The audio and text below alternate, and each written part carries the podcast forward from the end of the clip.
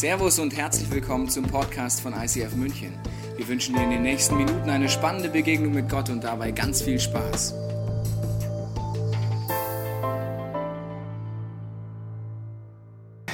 Dieser, na, ah, dieser Song ist einer der bekanntesten Texte der gesamten Bibel.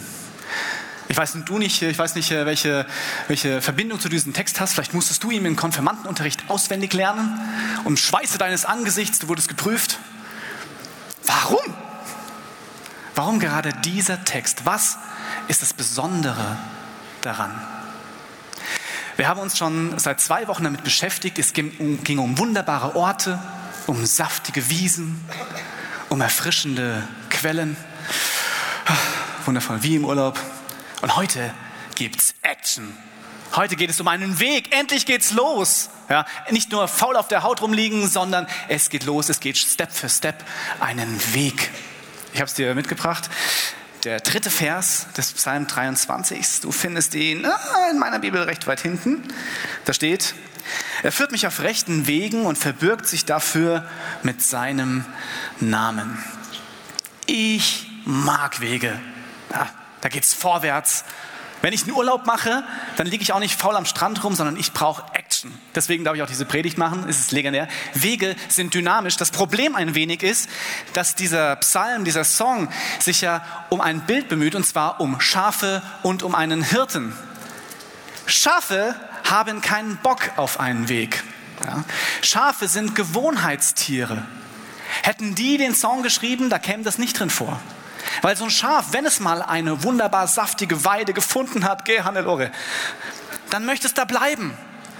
Dann möchte es fressen, genießen, sich nicht bewegen, langsam, moppelig werden, bis in alle Zukunft. Und wenn dann dort steht, hey, geh auf den Weg, dann sagt er, lass mich, es ist so schön hier, ich möchte hier bleiben, bitte das wäre ja auch gar nicht schlimm. Ich meine, es ist ja auch gut, so ein Gewohnheitstier zu sein.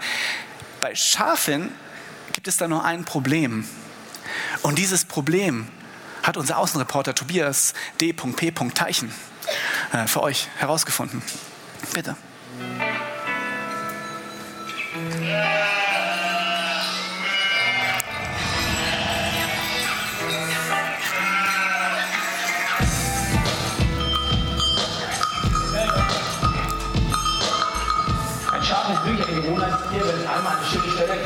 lecker essen wird, wie zum Beispiel hier, dann will es immer da bleiben. Und wenn es dort bleibt, ist da ein Problem, dass zum Beispiel ein Schaf natürlich auch mal auf Toilette muss. Und hier unten im Schaf siehst, es steht wieder an deiner eigenen Scheiße auf Deutsch gesagt drin. Und wenn du nicht dich weiter bewegst, dann bleibst du in so einer kleinen Toilette wie hier. Gibt es andere Stellen, wo es Toilette gibt. Und es muss das Schaf muss wie vom Hirten dazu gebracht werden, wieder in Bewegung zu kommen, auf eine neue Weide zu gehen. Komm, Schäfchen. Wir gehen auf eine neue Weide, wir gehen woanders hin, okay? Kommst du mit? Hier ist nicht mehr schön, komm. Okay? Komm komm, komm, komm. komm.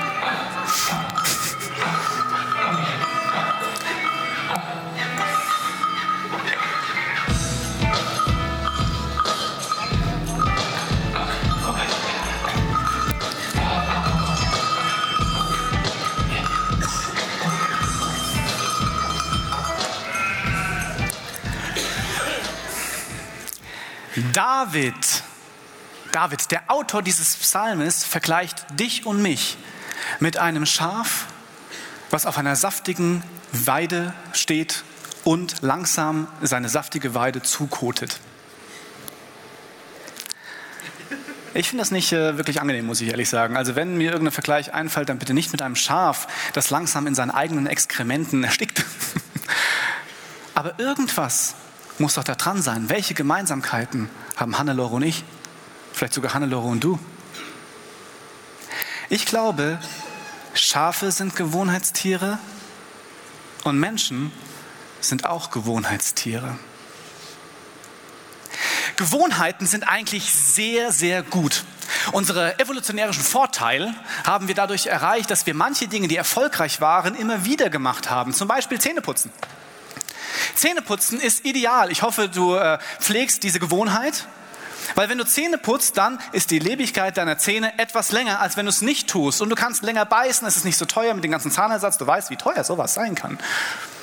Zähneputzen ist eine gute Angewohnheit, weil es dir dient. Oder Deo.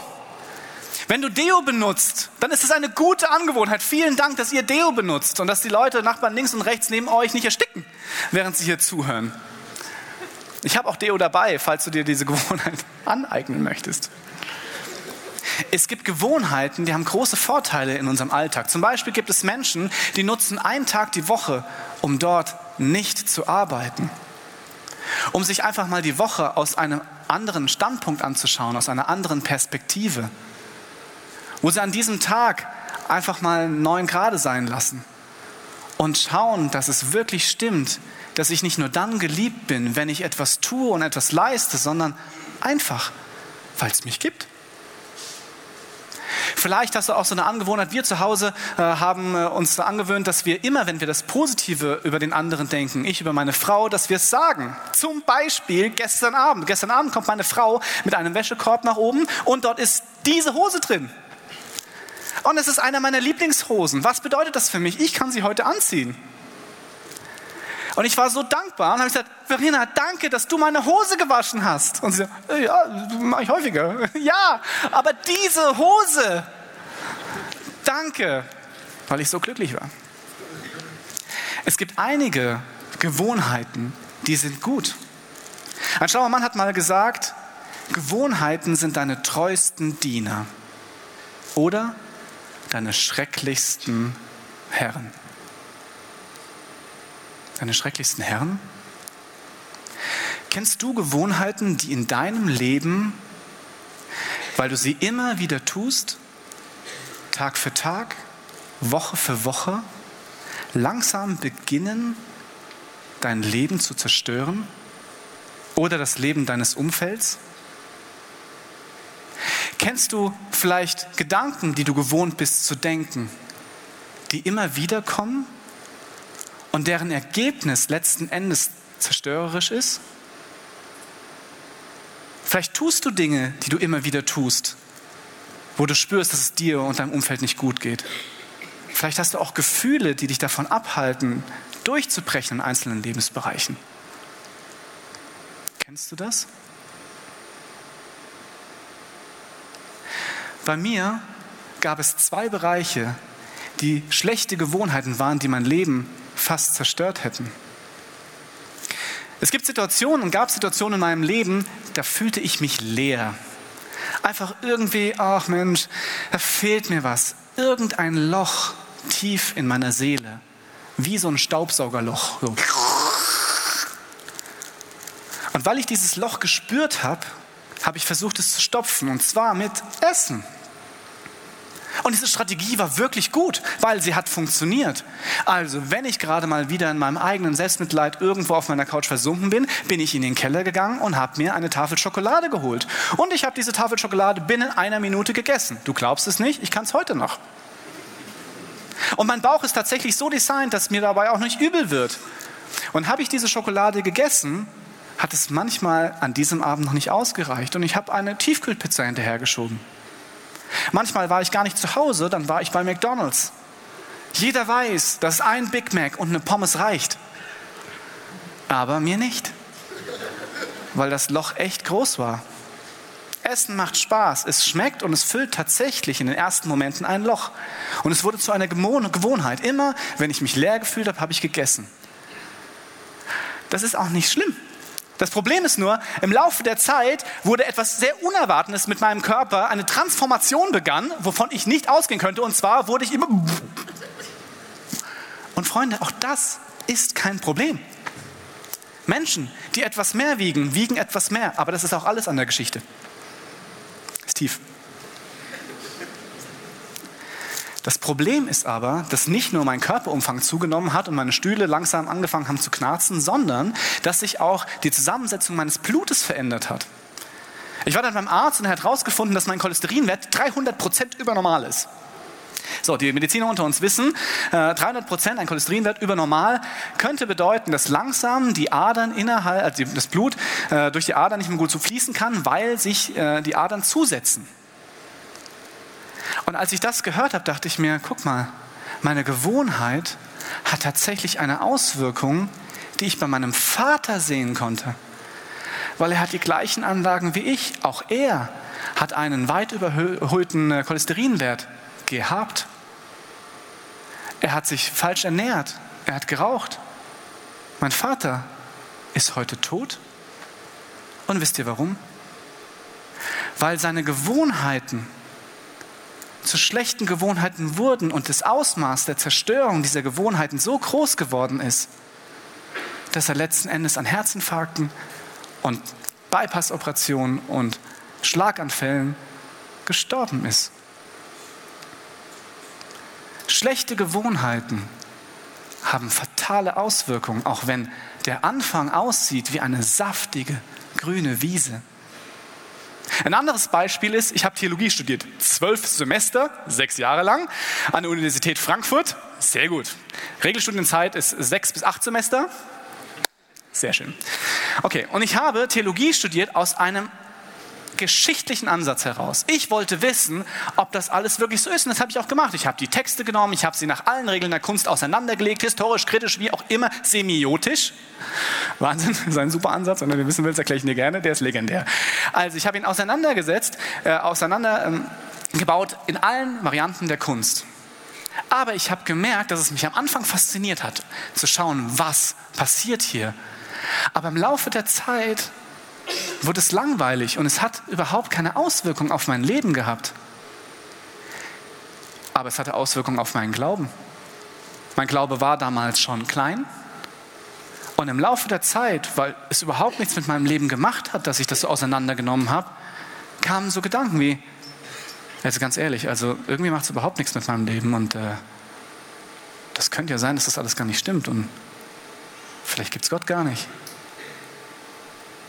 Diese Gewohnheit, sogar mit biblischen Texten auf eine bestimmte Weise umzugehen, hat dazu geführt, dass mein geistliches Leben wie gestorben ist. Schlechte Gewohnheiten können wie schreckliche Herren sein. Und David benutzt dieses Bild von diesem Schaf, um zu zeigen, dass du und ich ein bestimmtes Design haben. Der Tobi war ja auf einer Alm und hat den Hirten gefragt, was passiert, wenn man wie in seiner Wohlfühlzone bleibt, da wo man alles kennt, wo man Dinge in sich hineinfrisst, wo man schlechte Gewohnheiten hat, wie zum Beispiel, hm, kann man sagen, lästern. Passiert es dir manchmal, dass du lästerst? Nein. Aber wenn du lästerst, hat das große Auswirkungen. Oder so Notlügen. Die können am Anfang wie saftige Wiesen sein, aber sie können krasse zerstörerische Kraft entwickeln. Vielleicht ist es bei dir Pornografie. Was passiert denn, wenn man wie in seinem eigenen Sumpf bleibt? Lass uns den Hirten kurz hören.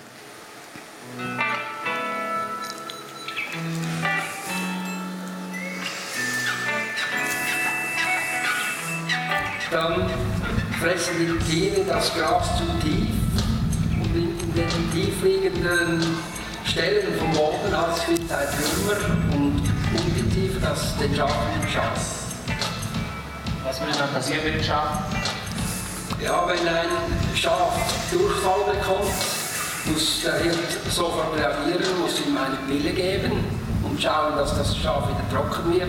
Wenn es längere Zeit Durchfall hat, wird das Schaf immer schwächer und dann wird es schwierig.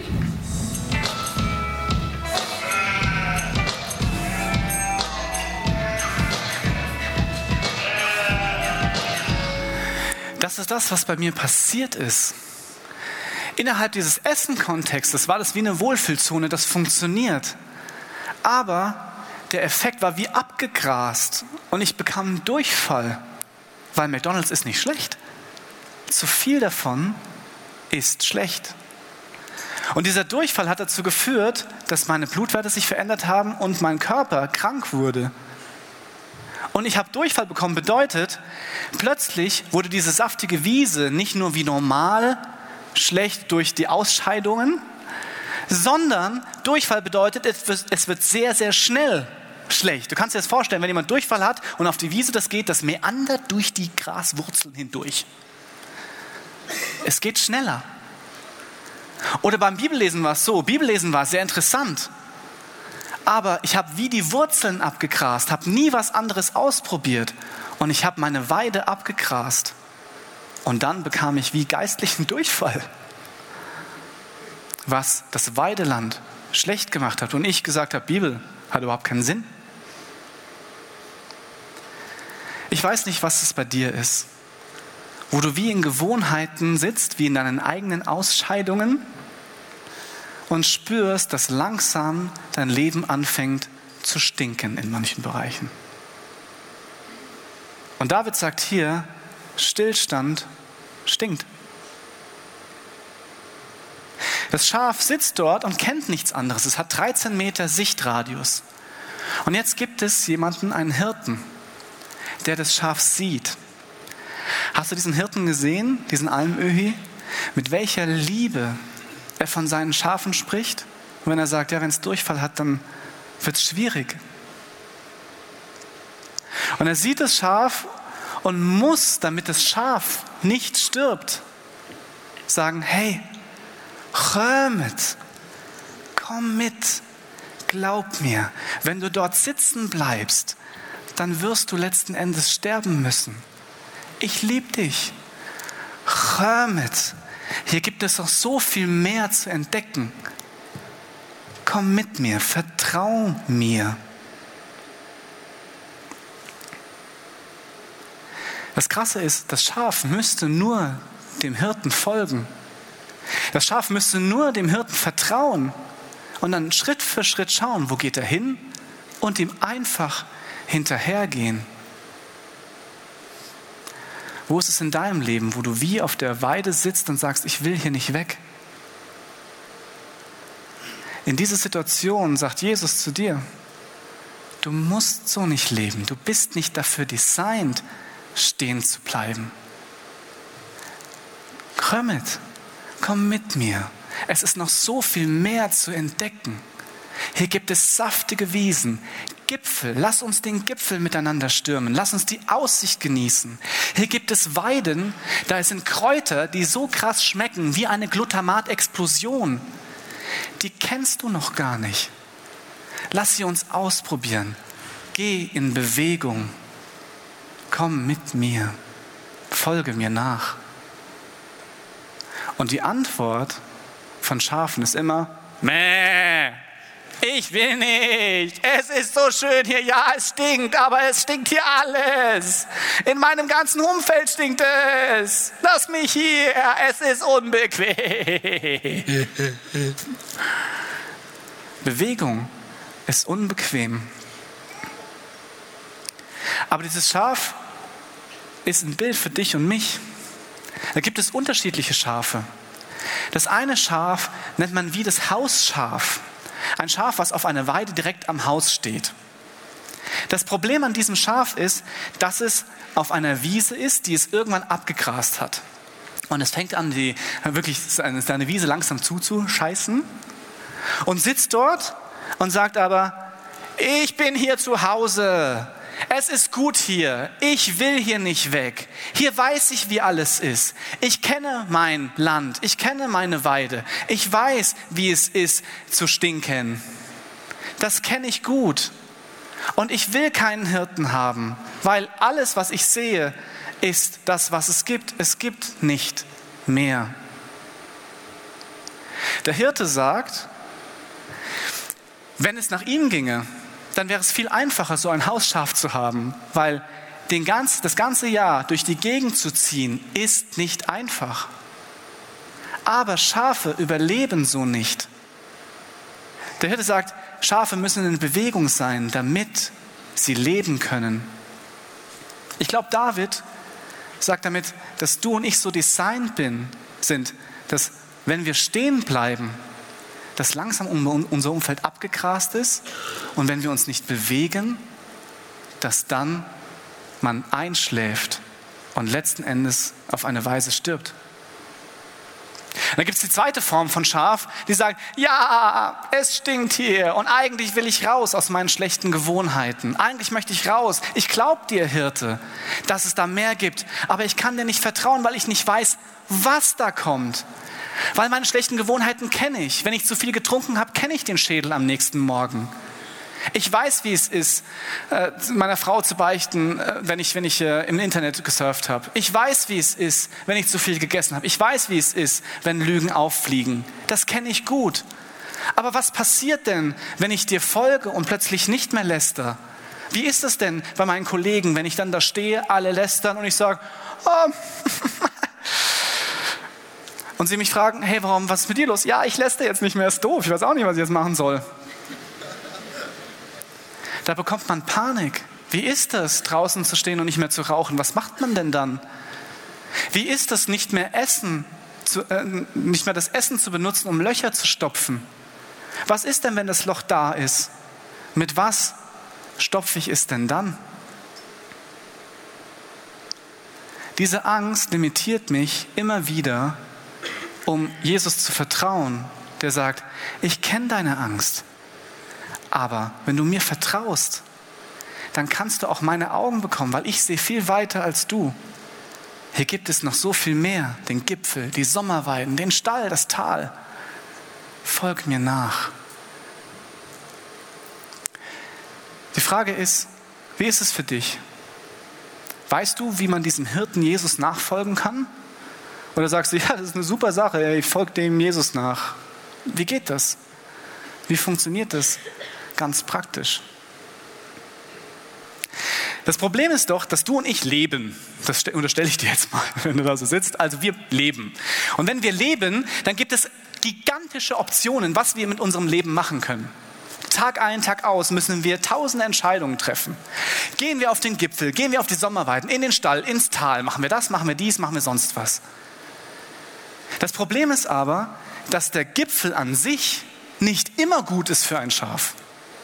Wenn es Sommer ist, ist der Gipfel gigantisch. Da ist Weide, das ist wunderbar. Ist es aber Winter, gibt es Schaf am Stiel. Das Tal ist auch nicht immer ideal.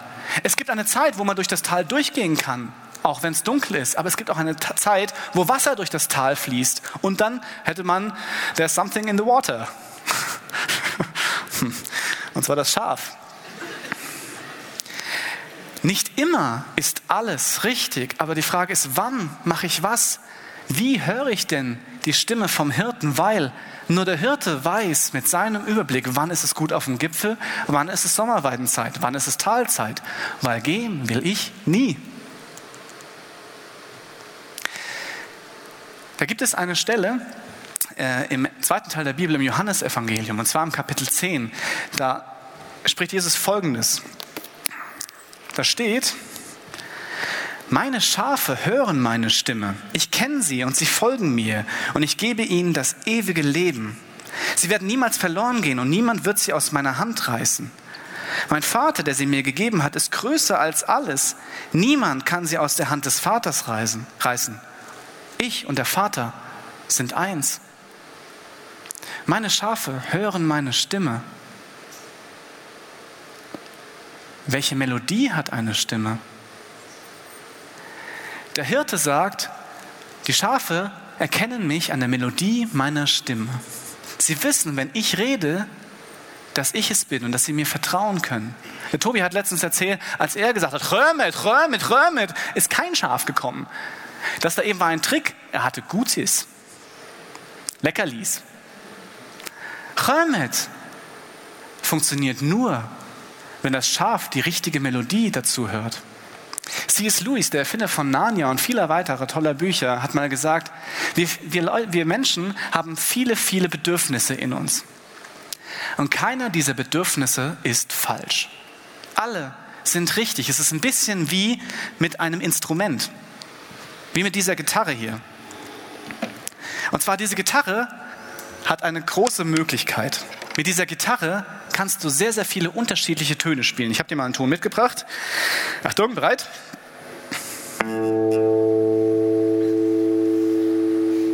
Wunderschön. dieser Ton ist richtig. Oder dieser hier.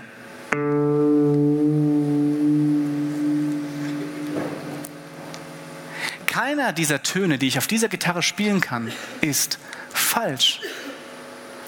Aber mit Instrumenten spielt man normalerweise ein Lied, einen Song. Und wenn ich einen Song spiele, dann ist es wichtig zu wissen, welchen Ton ich zur richtigen Zeit spiele. Welche meiner Handlungen jetzt im Moment richtig ist. Und das ist gar nicht so einfach herauszufinden. Deswegen würde ich gerne ein Experiment machen. Dafür brauche ich die Band. Ja, die Band, wo ist sie? Band. Ah, sehr gut, die Band. Okay, wir werden jetzt eins ausprobieren. Und zwar äh, hat dieser Gedanke von C.S. Lewis noch einen weiteren Gedanken. Er sagt, dass Gott und Jesus wie einen Song spielen. Und dieser Song berührt dein Herz, weil du spürst, dass er auf eine Weise göttlich ist. Wir haben dir einen Song vorbereitet.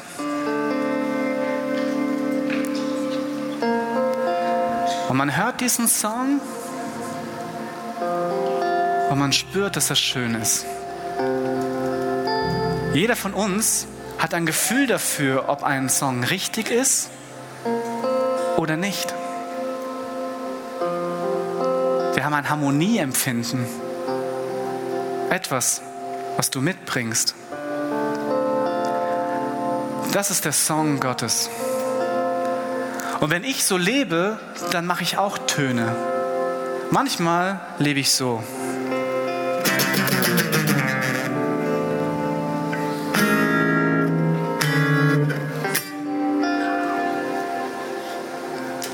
Und du spürst anhand meines Spiels, es passt nicht ganz zu diesem Song. Du spürst, das sind Dissonanzen. Es klingt nicht gut obwohl alle Töne doch irgendwie richtig sind. Und jetzt ist die Frage, wie kann man diesen Song hören und wie kann man sich einstimmen in diesen Song? Wie kann man mitspielen, sodass der göttliche Song dein Song wird? Und es ist ganz einfach eigentlich. Und zwar siehst du Menschen, die diesen Song spielen. Und jetzt kann ich sagen, okay, hm, ähm, Gregor, ganz ehrlich, also wir haben ja beide eine Gitarre. Wie, wie ist der erste Akkord? D-Moll. D-Moll, oder? So, oder? Richtig. Ah, das ist nur am Anfang so, gell? Genau. Okay, also nochmal. Okay, jetzt nochmal. Jetzt? Ah. Das heißt, du siehst bei Leuten, die mit Jesus unterwegs sind, Dinge, wo du sagen kannst, hey, das sieht gut aus, das klingt nach diesem Song. Wie machst du das? Jetzt siehst du, es gibt nicht nur Gitarren, sondern es gibt Bass, es gibt Schlagzeug, es gibt Keyboards, es gibt tausende Instrumente. Es kann sein, dass du gar keine Gitarre spielst, sondern Klavier. Auch da gibt es Pianisten, denen du es abschauen kannst. Aber es gibt einen großen Trick, Freunde. Wie kann man einen Song lernen? Indem man in die Noten schaut. Groß. Der Punkt ist, wenn ich die Noten eines Songs kenne, dann kann ich herausfinden, wann welche Note richtig ist und mitspielen. Und die Noten sind wie die Bibel, wo Jesus Dinge erzählt, sagt, so bin ich, so ist Gott, so geht dieser Sound, so ist der Song. Und es berührt mich und ich kann beginnen, mit diesen Noten zu üben. Ich gehe hin, suche mir etwas aus, was Jesus macht und sagt, ah, guck mal, Ah ja, aha. D-Moll. Okay. Also, drei, ja, jetzt, Achtung, Achtung, jetzt an. Ne? D-Moll. Und jetzt, äh, okay.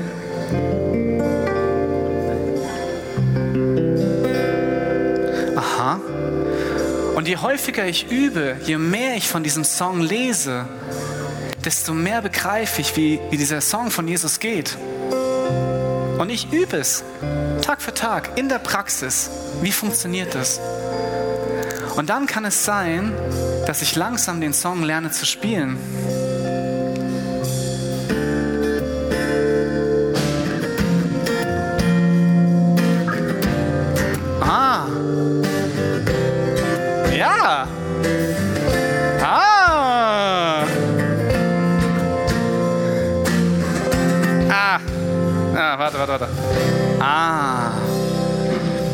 Ich stimme mich wie ein in diesen Song. Und wenn Leute diesen Song langsam lernen zu kennen, dann kann man sogar darauf solieren, auf den Harmonien solieren. Und dann merkt man, dass Menschen Dinge tun, die sagen, wow, das klingt, das sieht so gut aus und es hört sich nach diesem Song an. Das hört sich ungefähr so an.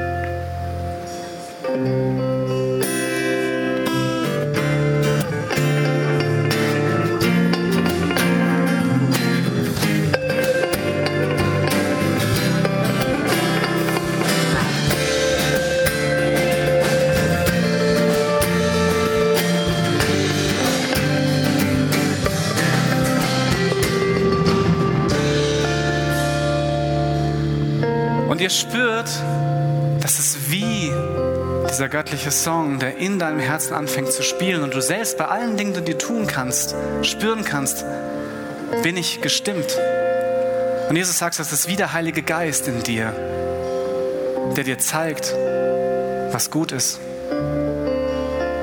Und das ist nicht die einzige Möglichkeit, in die Noten zu schauen, in die Bibel zu schauen, sondern vielleicht hast du einen Kollegen, der sagt, er hat überhaupt nichts mit Gott zu tun, aber er sagt Dinge zu dir, wo du plötzlich merkst, ach guck mal, das klingt wie dieser Song. Und du probierst es aus und merkst, dass du langsam lernst, die Stimme von Jesus zu hören. Weil der Punkt ist nicht, dass Jesus dir nur deine, deine Sünden vergeben kann. Viele Leute glauben, es hängt nur damit zusammen, zu sagen, Jesus ist dafür da, dass, dass deine Sünden vergeben sind. Das ist nicht der Whole Bunch, das ist nicht der ganze Deal. Sondern er sagt, hey, kommt, kommt raus. Ihr seid zu so viel mehr gemacht. Weil wenn du anfängst, diesen Song zu spielen, dann beginnst du in deine Bestimmung zu kommen. Wenn du anfängst, meine Gedanken zu denken, dann wird es passieren, dass du einzelne Gedanken in die Tat umsetzt. Und wenn du Taten säst, dann wirst du ein, eine, eine Gewohnheit bekommen. Und wenn du Gewohnheit säst, dann wird deine Gewohnheiten zu deinem Charakter. Und wenn du den Charakter wie säst, dann bekommst du deine Bestimmung. Du bist dafür gemacht, dynamisch zu gehen. Und du bist dafür gemacht, auch einem Hirten folgen zu dürfen. Ich weiß nicht, wo du stehst, aber egal in welcher Wohlfühlzone mit deinen Ausscheidungen um dich herum du sitzt, Jesus sagt zu dir jetzt, hör mit, komm da raus. Du musst so nicht leben. Es gibt noch so viel mehr. Es gibt den Gipfel mit Sonne und Wiesen. Es gibt Weiden mit saftigen Kräutern. Hab keine Angst. Geh Schritt für Schritt hinter mir her. Und dann wirst du erleben, was es heißt, ein Leben zu leben, das im Überfluss ist, weil du für Dynamik designt bist. Die Band wird jetzt diesen Song weiterspielen, der heißt Du allein. Der Text im Refrain heißt Du allein bist Gott. Hoffnung kommt von dir. Ich bete dich an, ich ehre dich. Nur deinem starken Arm vertraue ich mich an. Ich persönlich habe mir einen Hirten ausgesucht. Ich habe gesagt, ich habe Angst, ich weiß nicht, was kommt, aber wenn du sagst, komm, dann gehe ich. Und was kommt, ist meine Bestimmung. Ein Leben, wofür du designt bist. Wenn du möchtest, kannst du jetzt, wenn die Band spielt, mit Jesus reden und sagen, ja, zum ersten Mal sage ich dir, ich vertraue dir, auch wenn ich Angst habe. Und möchte mit dir Schritt für Schritt gehen. Wenn die Band fertig ist, komme ich nochmal und bete nochmal, wenn du möchtest, mit dir.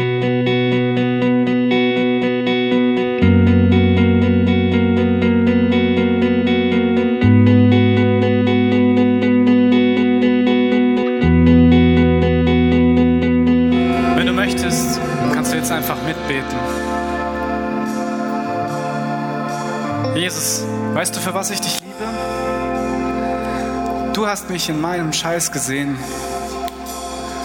Du hast gesehen, wo ich drin gesessen bin. Und du bist zu mir gekommen. Genau da, wo ich gesessen habe.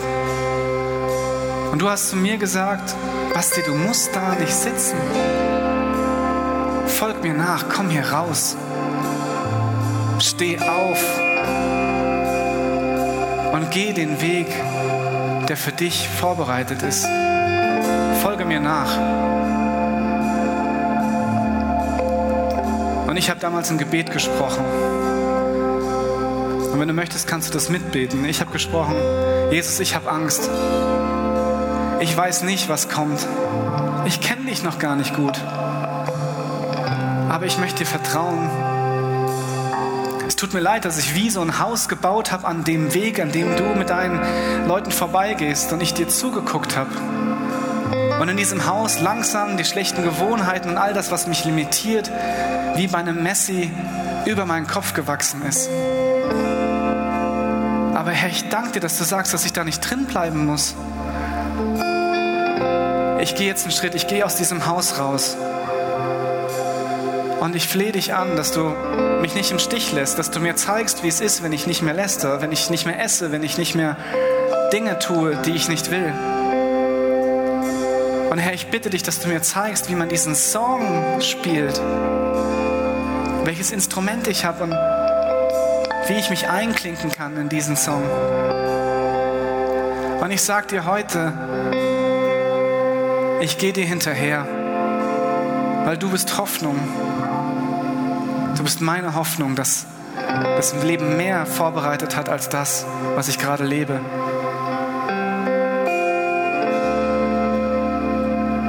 Dass du mein Hirte bist, dass ich dich immer besser kennenlernen darf und dass ich weiß, wie deine Stimme klingt und dass ich sie immer neu entdecken darf.